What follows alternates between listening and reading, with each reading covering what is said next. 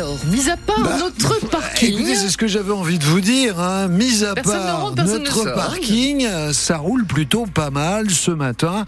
Je regarde même en région parisienne, à part à Vaucresson, vous voyez, sur l'autoroute A13, il n'y a pas de difficulté de circulation.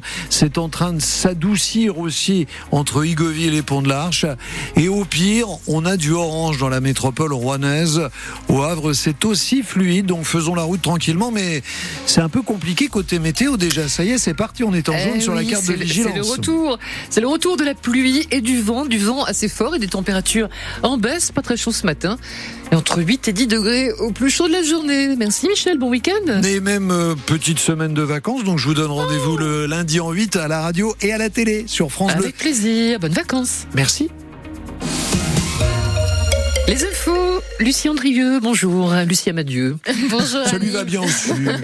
Bonjour à toutes et à tous. Alors, regardez comme on est bien chez nous, c'est le message que les régions font passer aux futurs médecins. Oui, 800 internes en médecine générale attendus hier et aujourd'hui au parc des expositions de Rouen. C'est le congrès annuel de ces jeunes au programme des colloques, des rencontres entre eux et surtout des stands où les départements exposent leurs avantages. Les internes en médecine comptent faire attention à leur équilibre vie privée, vie professionnelle, mais aussi à leurs conditions d'installation, explique Hugo Météro, 27 ans, médecin généraliste et organisateur rouennais du congrès.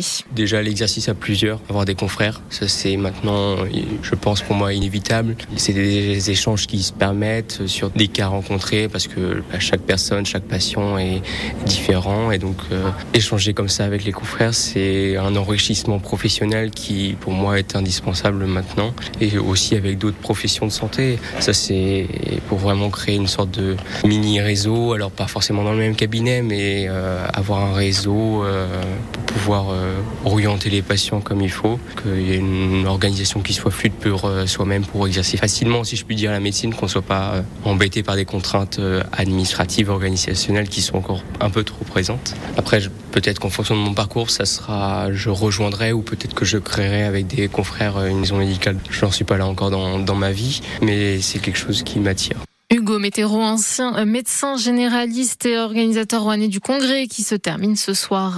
10 migrants vietnamiens découverts dans une cache à l'intérieur d'un van. Oui, c'était hier matin sur le terminal transmanche de Dieppe. Ces migrants d'une vingtaine d'années se trouvaient dans un faux plancher. Ils tentaient de traverser la Manche. Ils ont été arrêtés, tout comme les trois Hongrois qui occupaient le véhicule, suspectés d'être des passeurs. Cette affaire intervient deux semaines après la découverte d'autres migrants cachés aussi dans un véhicule sur un ferry qui ralliait l'Angleterre. La parole est aux accusés en ce moment. La cour d'assises du Vaucluse, trois hommes comparaissent depuis deux semaines, dont un accusé d'avoir tué Eric Masson. Ce policier avait été abattu en marge d'un contrôle d'un point de deal en centre-ville d'Avignon il y a trois ans. Sa mort avait suscité l'émotion et la colère dans la profession. Le principal accusé, 19 ans au moment des faits, a reconnu avoir tiré sur Eric Masson, mais sans savoir qu'il était policier. Hier, l'avocate générale a requis la perpétuité à son encontre. On connaîtra le verdict aujourd'hui. Une bombe découverte à Rouen, dans le quartier Flaubert, près du 6e pont. Cette arme de 70 kilos date de la Seconde Guerre mondiale. Elle appartenait à l'aviation anglaise. La bombe sera neutralisée après-demain. Ça risque de faire du bruit, mais pas d'évacuation d'habitants prévue. En attendant, des déviations sont mises en place. Des travaux qui posent souci à Bois-Guillaume au nord de Rouen. Deux chantiers, l'un route de Neufchâtel, l'autre à 150 mètres de là, rue Des locaux commerciaux doivent être construits, mais aussi plus de 70 logements sociaux, mais des riverains sont contre. Ils ont donc déposé un recours qui a été examiné hier par le tribunal administratif de Rouen. Marianne Naquet, qu'est-ce qui les dérange? Eh bien, leurs avocats expliquent déjà que ce sont des voisins immédiats. Il y a donc un risque de nuisance. Ensuite, ils dénoncent un projet ficelé, je cite, à la va-vite par la mairie de Bois-Guillaume, pressé, selon l'un d'eux, par le bailleur social logé au Seine. Aucun détail, toujours d'après eux, sur ces locaux commerciaux. Qui va pouvoir s'installer? Est-ce que ce sera une pharmacie ou bien un supermarché? On ne sait pas ce que ça va être, pointe maître Henri Delagarde. L'avocate de la mairie de Bois-Guillaume juge que c'est assez courant ce jour que tout ne soit pas défini. On en est encore au stade du projet. À l'audience, la rapporteure pointe, elle, quelques anomalies, la hauteur des bâtiments, leur implantation, mais aussi le fait qu'une commission commerciale n'ait pas été saisie. Des anomalies, ajoute-t-elle, qui peuvent être corrigées. Le tribunal administratif de Rouen rendra sa décision dans trois semaines. Il a saisi le tribunal arbitral du sport. Le footballeur Paul Pogba, formé au HAC, il affirme n'avoir jamais pris sciemment ou délibérément des produits dopants.